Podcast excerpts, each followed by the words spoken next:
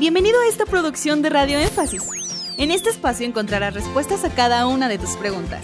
El objetivo de este podcast es que juntos aprendamos las cosas secretas que nuestra Biblia esconde. Si tienes alguna pregunta, tú también puedes hacerla. Búscanos en nuestras redes sociales como Radio Énfasis. Bienvenido.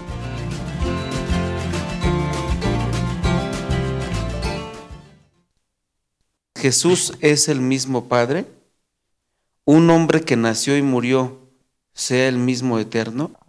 Para que nuestros hermanos que son unicitarios comprendan la respuesta, tienen que comprender qué origina la pregunta. Y la pregunta es enviado de un hermano trinitario, un hermano que defiende la idea de que existe un Dios conformado por tres personas. Un Dios conformado por tres personas. Los unicitarios creemos que existe un Dios conformado por una sola persona. Entonces, cuando un trinitario escucha tal afirmación, que Dios es una sola persona, y esa persona es el Señor Jesucristo, entonces da origen a esta pregunta. ¿Cómo es posible que si Dios es una sola persona, no existe otra persona extra a esa única persona? Entonces, cuando se habla en la Biblia de un Dios que ejerce la función del Padre Celestial, y luego se afirma que Jesucristo es ese Dios, entonces me pueden explicar cómo es que Jesucristo es el Padre. Así es. Y sí es confuso. Yo recuerdo también cuando por gracia de Dios me trajo a este camino y empecé a escuchar la doctrina. No sé si recordará usted que le preguntaba continuamente, hermano, pero ¿cómo es que que Él murió si es eterno y que me trataba usted de explicar. Si no fue hasta que llegó la revelación de Dios a mi vida, pude entender, porque ahora era Jehová naciendo como bebé, aquellas porciones. Jehová nació, tuvo un principio, pues no, que Él no tiene principio. Y, y venía tanta confusión, enredo con las escrituras que se iban leyendo. O cuando el apóstol Pablo se refiere a, a Dios, el único Dios verdadero, y a Jesucristo a quienes has enviado. Entonces uno dice, Dios, Jesucristo, entonces son dos. Aquí es tan indispensable la revelación. Es definitivo.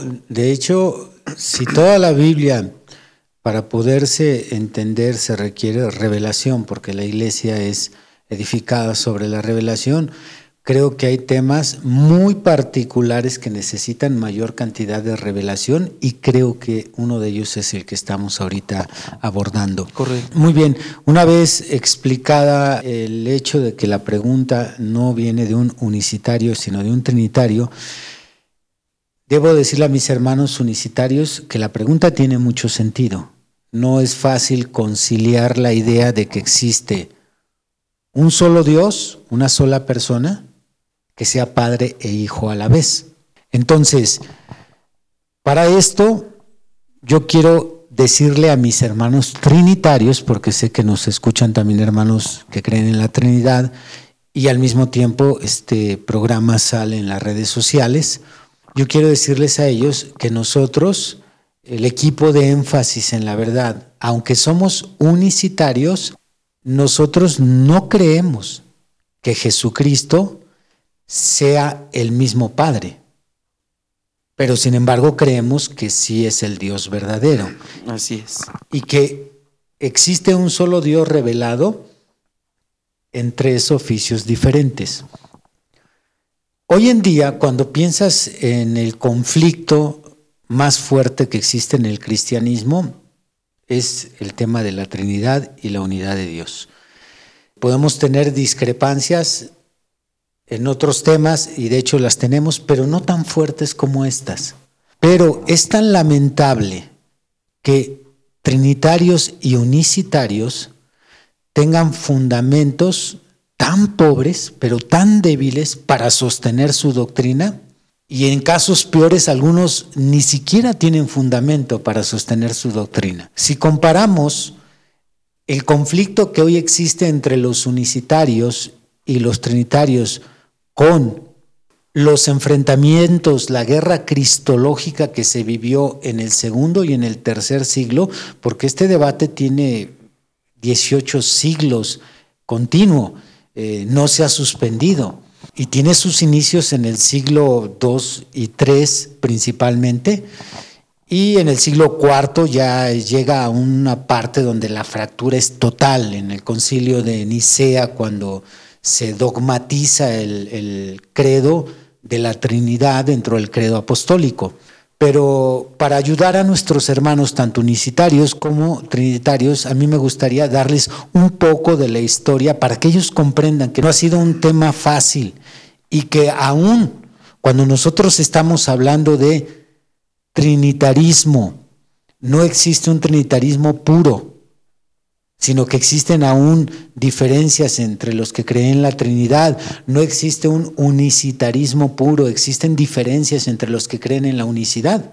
En el siglo II, a finales del siglo II, inicios del siglo III, los más grandes apologistas cristianos intentaron, lucharon por eh, dejar una definición irrefutable sobre el concepto del verbo.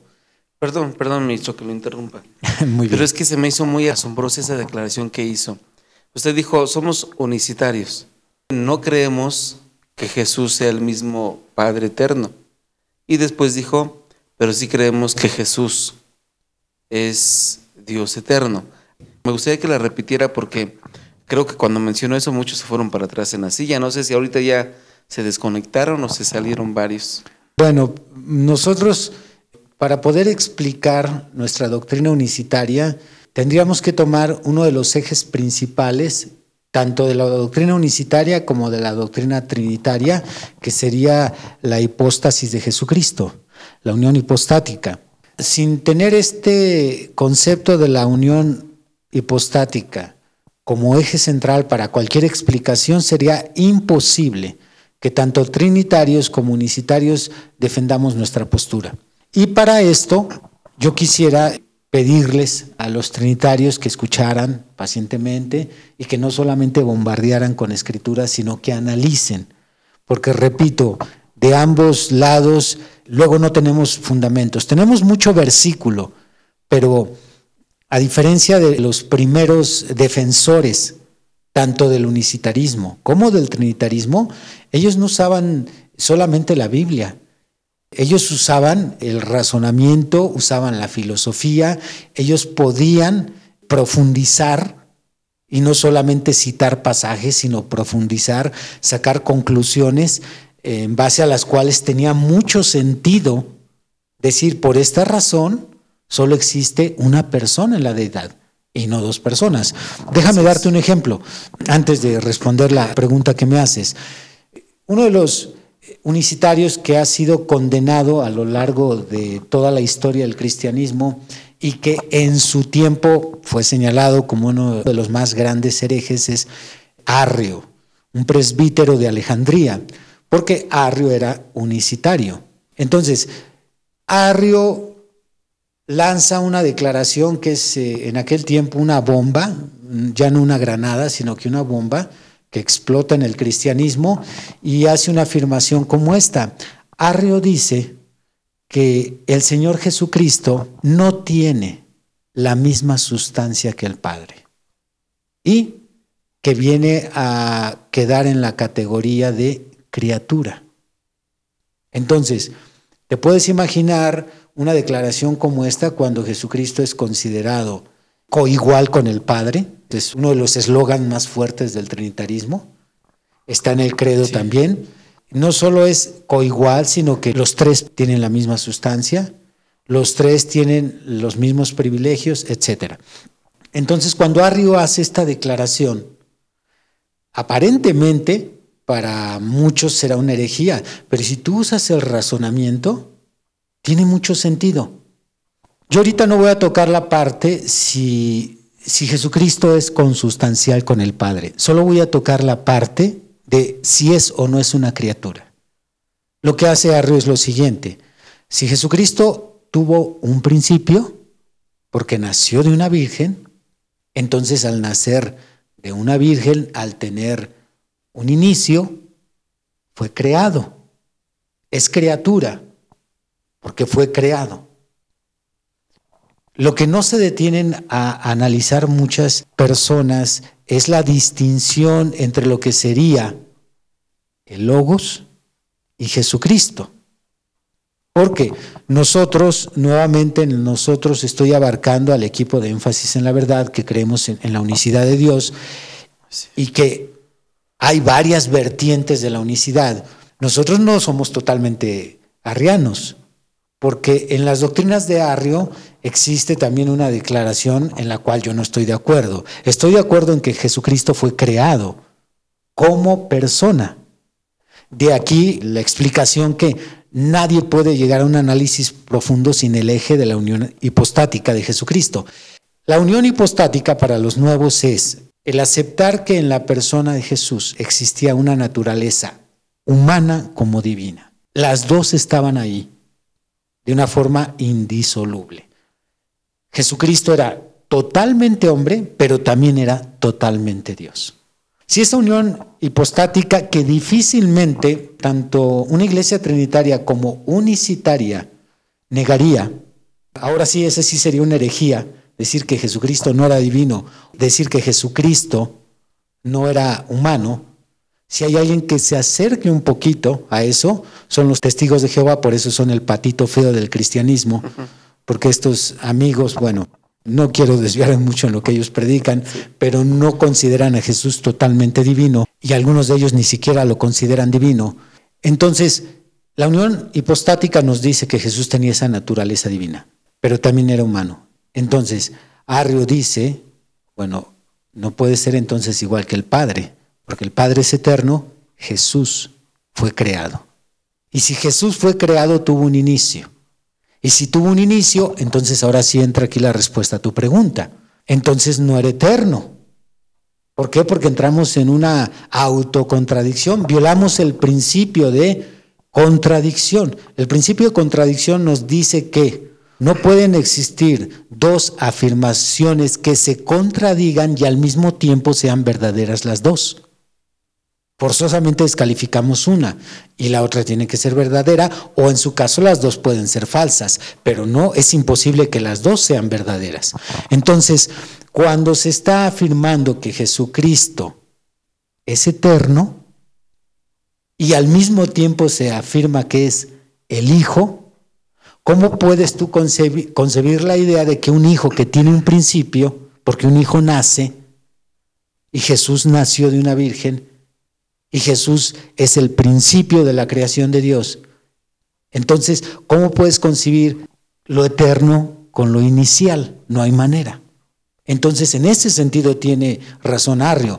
Pero después, cuando Alejandro de Alejandría, que es un obispo y es uno de los principales oponentes, rivales de Arrio, cuando él escribe las enseñanzas arrianas, también él deja por ahí una enseñanza de los arrianos que dice que el logos tuvo un principio. Entonces yo ahí no estoy de acuerdo.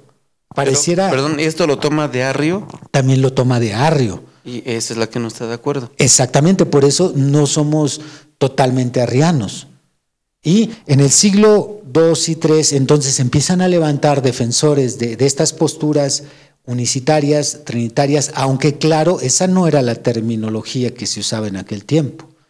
A nosotros, los unicitarios, en aquella época, pues nos etiquetaban con el nombre de aquel exponente de aquella doctrina. Por ejemplo, Arrio, los arrianos, había otro hombre unicitario, un presbítero llamado Sabelio, también nos llaman sabelianos. Están dentro de los unicitarios los modalistas, entonces los modalistas, si nosotros nos asemejamos a uno de estos tres que acabo de mencionar, sería mucho a los modalistas, porque los modalistas afirmaban que Dios era una sola persona, pero que se había revelado en tres oficios diferentes. En el Antiguo Testamento se reveló como Padre, en la tierra como Hijo y en Pentecostés como el Espíritu Santo. De allí el nombre de los modos en que Dios se presenta, ah, modalistas. Y luego tenemos, increíblemente, por eso hablaba yo de que no existe una singularidad en el unicitarismo o también le llaman unitarismo, como tampoco existe en el trinitarismo, aunque hay más vertientes en el unicitarismo. Aún dentro de ellos, en aquella época, cuando estaba esta guerra cristológica de la identidad del verbo, quién era Cristo, su naturaleza, la ontología de Dios, etc., aún dentro de ellos había también diferentes ramificaciones. Por ejemplo, había modalistas que ellos creían que el Padre había estado en la cruz sufriendo en el Hijo y el Padre murió en el Hijo. Esta forma de ver la unidad del Padre con el Hijo se llamaba patripasianismo, de la palabra griega patri, padre, pasianismo de la palabra griega pasios, la pasión, entonces hacía alusión a que la pasión que sufrió Cristo, los golpes, la sangre que derramó, la muerte en la cruz, el Padre todo eso lo había pasado dentro del Señor Jesús. Había quien no creía eso, creía más bien en el adopcionismo. El adopcionismo también se conocía en aquel tiempo como el monarquianismo dinámico. Eran, eran diferentes corrientes. Pero cada una de ellas estaba muy bien fundamentada. Cada una de ellas no solamente se lanzaban versículos como hoy en día. Hoy vemos a los unicitarios como a los trinitarios, con argumentos muy débiles que nada más son, este versículo dice así, este versículo dice así. Entonces, en aquel tiempo no era así. Si un cristiano se decide estudiar el conflicto trinitario y unicitario en sus orígenes, yo creo que aún estudiando de seis a ocho horas diarias, en tres años tal vez estés terminando de estudiar, de leer la historia, quizás no de entenderla. Fue muy amplio porque del siglo II y III hubo varios representantes.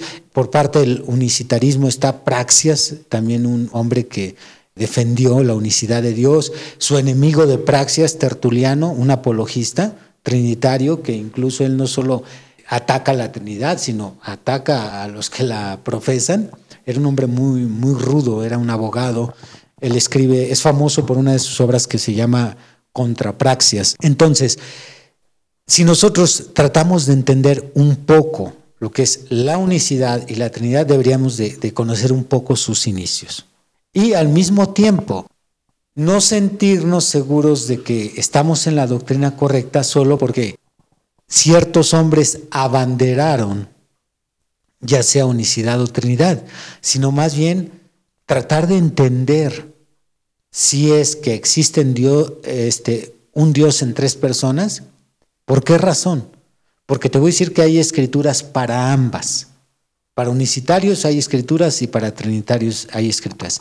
Así que nosotros estamos exactamente en medio de los unicitarios ortodoxos, que creen que Jesucristo es el Dios verdadero y fuera de Él, fuera de Jesucristo no hay otra persona, no estamos de acuerdo con eso.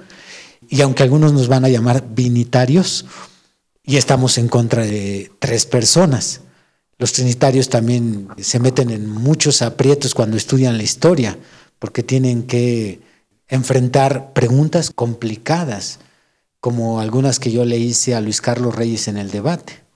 Una de ellas fue qué es lo que determinó que Jesucristo fuera el que muriera eh, en lugar de los otros dos. Sí. Porque Jesús. Está buena. Entonces, se enfrentan conflictos en diferentes lados. Pero yo le diría a los trinitarios que nos hacen esta pregunta, nosotros creemos que Jesucristo es el Hijo de Dios y que no puede ser eterno en su parte humana. Él es el Hijo de Dios y que no puede ser eterno en su parte humana. Porque yo le preguntaría lo mismo a los unicitarios, quien dice, no, Él es el Dios verdadero. Sí, está bien, pero eso tiene su lugar. Primero hay que definir a Jesús como persona, como persona. Como persona esa parte humana que dormía, que comía, esa parte humana que tenía miedo, que dijo, mi alma está angustiada hasta la muerte. Esa parte humana es el Hijo de Dios y tuvo un principio. Y ese principio fue el vientre de María. Que Jesús preexistió, ese fue el debate con Luis Carlos Reyes. Yo lo que creo que preexistió fue el verbo. Y creo que el verbo se hizo carne. Yo no creo que el verbo era carne, sino que el verbo se hizo carne. Aquí tendríamos que cuestionarnos si el logos era Jesús antes de que existiera Jesús, o el logos no era Jesús. Porque si para ellos el logos era Jesús, pues entonces sí tenemos que aceptar que preexistió. Pero si el logos no era Jesús. ¿Pero no era Jesús porque no tenía el nombre? No, porque Jesús es una persona. El logos no es una persona. Vino a ser Jesús cuando... Vino a ser Jesús, la misma escritura dice, y le pondrás por nombre Jesús. Si no dice San Juan 1, y Jesús se hizo carne. Así es. Se está refiriendo a logos.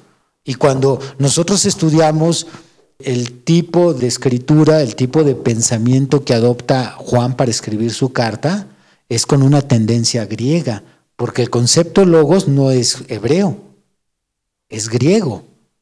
Entonces, él está usando varias expresiones en su carta, por ejemplo, la luz, cuando dice Dios es luz y no hay ninguna tinieblas en él, Juan toma varios elementos prestados del concepto griego y los utiliza en su carta. Por eso es una carta muy diferente a los tres evangelios. Cuando Juan se refiere a Jesús como la vid, como la luz, cuando Juan se refiere a él como el logos, todas esas expresiones usadas en esa carta tienen un tinte griego. No hay que olvidar que en ese tiempo, aunque el imperio que dominaba era el imperio romano, ellos estaban impregnados por la cultura griega. Ya para ese tiempo el griego era la lengua universal. Entonces, ¿cómo está interpretando el apóstol Juan a Dios como un logos? ¿Qué nos quiso decir? Él no se estaba refiriendo a una persona. El logos palabra griega usada para definir pensamiento, razonamiento, idea, etc. Entonces, cuando nosotros tratamos de comprender lo que Juan nos quiere transmitir, pero desde la perspectiva de la cultura griega, él nos está hablando de que ese pensamiento eterno que estaba en Dios, en su mente, se hizo palabra y por medio de esa palabra, ese logos, Dios trae a existencia todo lo que existe. Hebreos 11.2, 11.3. Ese es uno de los puntos que primero tendríamos que considerar. A ver, cuando te refieres a el logos en la antigüedad, ¿te refieres a una persona o te refieres a ese pensamiento, a esa expresión que sale de la boca de Dios? Y tendrías que definirme si estamos hablando de un ser inanimado, o estamos hablando de la misma persona que nació en esta tierra, pero que ya existía, era persona, pero volvió a ser persona, era persona inmortal. ¿Cómo lo definiría? Y se vuelve realmente un laberinto. Sí. Entonces, ¿cómo es que nosotros los unicitarios nos sentimos más seguros de nuestra doctrina que la doctrina trinitaria? Porque en el tipo de unicidad que nosotros profesamos, nosotros nuevamente, énfasis en la verdad, nosotros hemos comprendido que nosotros podemos mantener en armonía todas las escrituras sin contradecir ninguna, mientras que los trinitarios extremos contradicen muchas escrituras y los unicitarios extremos contradicen muchas escrituras. Entonces, es más fácil que nosotros demos crédito a que Jesús sí fue una persona independiente al Padre. Él no pudo ser el mismo Padre del mismo. Es hasta absurdo. Y no solamente esa pregunta nos deja acorralados, nos dejaría acorralados primera de Timoteo 2.5, porque hay un solo mediador entre Dios y los hombres. Si Jesucristo es absolutamente Dios, entonces Él media ante Él mismo. No tiene sentido. Sin embargo, entonces yo sé que ahorita pueden estar los aplausos y el griterío por parte de los trinitarios diciendo, no, pues tenían que terminar reconociendo, pero todavía no acabo. Sin embargo, nosotros creemos que Jesucristo es el Dios verdadero, el Dios eterno, desde el momento en que el Padre eterno, el Dios eterno, el Dios verdadero, se vacía dentro de él. Así es. Y se logra una unión que ahorita sí puede ser momentánea, pero un día será permanente, porque Dios estuvo en el ministerio de Jesucristo dentro de él en periodos, no de forma permanente, sino en periodos. Cuando Dios estaba dentro de su Hijo, Jesucristo era el Dios verdadero, el único Dios, no otro Dios. Así es. Porque Dios, el único Dios verdadero, estaba dentro de su Hijo y ya no eran dos, ya no era el Padre y el Hijo, sino era uno solo. Dice Felipe San Juan 14, todos conocen esa cita. Jesús ya, ya, ya no queremos molestarte, ya estamos satisfechos, nada más muéstranos una cosa, es lo único. Sí, ha habido mucha discusión en este tema, solo queremos una cosa, muéstranos al Padre. Entonces, el Padre que está dentro de Jesús le dice, tanto tiempo que estoy con ustedes y no me conoces, el que me ha visto a mí ha visto al Padre. Entonces, yo sé que ahí los trinitarios quieren dar una explicación ahí medio misteriosa, que Jesús se estaba refiriendo a un tipo de unión eh, de este tipo, etcétera. Ok. Sin embargo, nosotros no tenemos que forzar ni explicar mucho, sino solamente entender que Dios habitaba en su Hijo. Él dijo, el Padre que mora en mí hace las obras. Eso no necesita ninguna explicación. Yo sé que para algunos que nunca han escuchado algo como esto, no solamente puede escucharse extraño, sino a lo mejor algunos hasta antibíblico, pero ¿por qué esta explicación sí concilia con las mismas escrituras? Porque encontramos a un ser humano que se acerca a una higuera a buscar higos y no los encuentra y se enoja y maldice la higuera? Pues porque el Hijo de Dios no era omnisciente. Dios es omnisciente. ¿Por qué encontramos a un hombre durmiéndose en una barca? Cuando el Salmo 121 dice que el guardián de Israel no duerme ni reposa. O al final de su trayectoria, Padre, ¿por qué me has abandonado? ¿Por qué pregunta eso? Exactamente, o sea, muchas escrituras van más de la mano con la interpretación de que Jesucristo solo era Dios en ciertos periodos de su vida. Y era el Hijo de Dios en ciertos periodos de su vida. Y también armoniza con muchas escrituras que prometen que un día Dios estará dentro de su Hijo. Otra escritura muy clara, donde se nos revela que era Dios, no el Hijo de Dios, sino Dios hablando, que es, que escritura que voy a citar es el la base, la escritura fundamental de mi debate con el apologista Ángel García, ¿es Jesucristo el templo de Dios o no? Bueno, si está diciendo Dios estas palabras, destruyan este templo, y yo lo levanto en tres días, y la escritura dice en Romanos 8 que fue Dios vivificando a Cristo, esto es dándole vida nuevamente. Sí. Entonces, Podemos seguir citando escrituras, pero el punto más bien es analizar, analizar y lograr mantener en armonía todas las escrituras. El trinitarismo extremo no puede hacer eso. Tiene que buscar explicaciones extras, tiene que buscar material extrabíblico para poder darle sentido a, a su enseñanza. Por ejemplo, cuando se define la Trinidad como tres personas en un solo Dios, y entonces tú te cuestionas, ¿cómo pueden ser tres personas en uno? Esto es un plural dentro de un singular. Entonces, la Trinidad dice, la doctrina trinitaria dice que cuando se refiere a personas no se está refiriendo a personas como tú y como yo, sino ahí más bien la persona se está refiriendo a otra cosa y dan su definición. Entonces yo encuentro que cuando yo estudio la palabra sustancia, cuando estudio la palabra autoridad y la palabra persona, en la Trinidad algunas de estas palabras las tienen que redefinir para darle sentido al mensaje o a la creencia trinitaria. Es decir, es que no es ese tipo de persona. Y de hecho que no lo nieguen los cristianos porque uno de sus padres de, de esta doctrina, que es Tertuliano, él así lo explica no nos vamos a referir a tres personas en el sentido de tres entes. Entonces, cuando yo leí eso, se volvió todavía para mí más complicado. Y era complicada la Trinidad, pero cuando leí eso dije, entonces ahora hay que estudiar qué es un ente. Para saber que no se refiere a tres entes. Bueno, ya sé que es un ente. Y, y cuando tú te vas metiendo se vuelve difícil. Y para cuando yo llego a, porque he estudiado por años esta doctrina, cuando llego ya no al final, pero ya me acerco o voy avanzando, llego a un punto donde dicen, bueno, a fin de cuentas hay que aceptar que es un misterio. Sí. Entonces ahí yo me pregunto, eh, bueno, entonces si es un misterio es indescifrable. O sea que después de todas las redefiniciones que hicieron para tratar de acomodar esa doctrina que embone las escrituras y no contradigan, finalmente terminan con esta conclusión.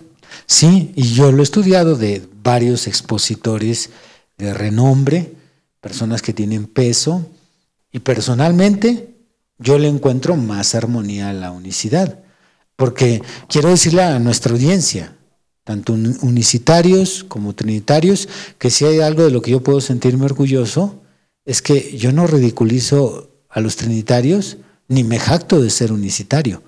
Yo estoy en la mejor disposición de que si alguien me demuestra que la doctrina de la Trinidad tiene mejor coherencia escritural, es más razonable y tiene más sentido, yo la acepto. Yo no soy una persona cerrada.